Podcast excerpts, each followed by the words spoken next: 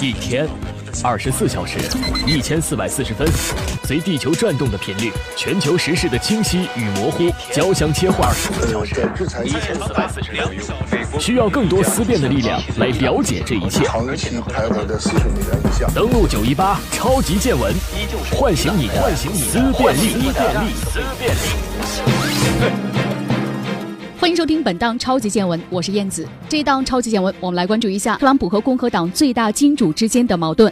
美国第二大非上市公司科氏工业集团的首席执行官查尔斯·科赫表示，总统特朗普的贸易政策最终将会被证明是一场灾难，可能将美国经济拖入到衰退的深渊。他表示，如果我们完全封闭自己，或者贸易战很严重，美国将会陷入到经济衰退。如果民主党在中期选举中获胜，他就可以和持自由市场理念的民主党进行合作。当然，最后一句呢是一句威胁，也是一句警告。《华尔街日报》表示呢，科赫说，保护主义的心态摧毁了无数的生意。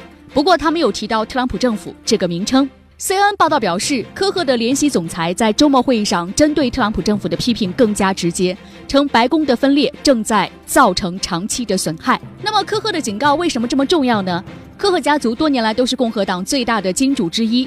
在政商两界的人脉和影响力颇大，科赫兄弟曾经斥资二点五亿美元力捧共和党总统候选人，去年还投入了两千万美元帮助推动税改法案获批。简单的说，科赫家族是共和党得罪不起的超级大金主。华尔街日报测算啊，仅出席周末这场会议的五百多位捐款者，预计为科赫家族的各种组织贡献出的资金，平均至少都在十万美元以上。然而，特朗普在贸易政策上的立场和科赫完全相反，而且像科赫这种工业巨头的一些优先权，并未在当前由共和党拥有优势的参众两院获得优待，而诸如今年春季国会通过的政府支出法案，更是和科赫的目标背道而驰。科赫在周末表示，他已经厌倦了支持那些在自由市场意识形态摇摆不定的共和党的政客。他还说，他可以转而支持持自由市场理念的民主党人。华尔街邮报表示呢，在保守派当中，没有哪一方能够像科赫兄弟的组织那样可以改变共和党的政治格局。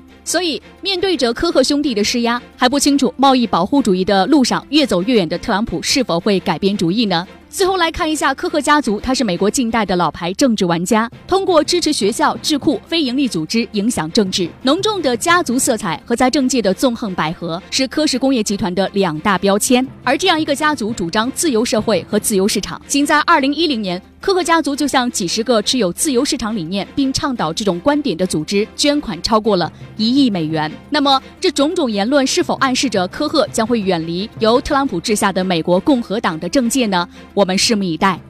超级见闻，唤醒你的思辨力。感谢收听本档栏目。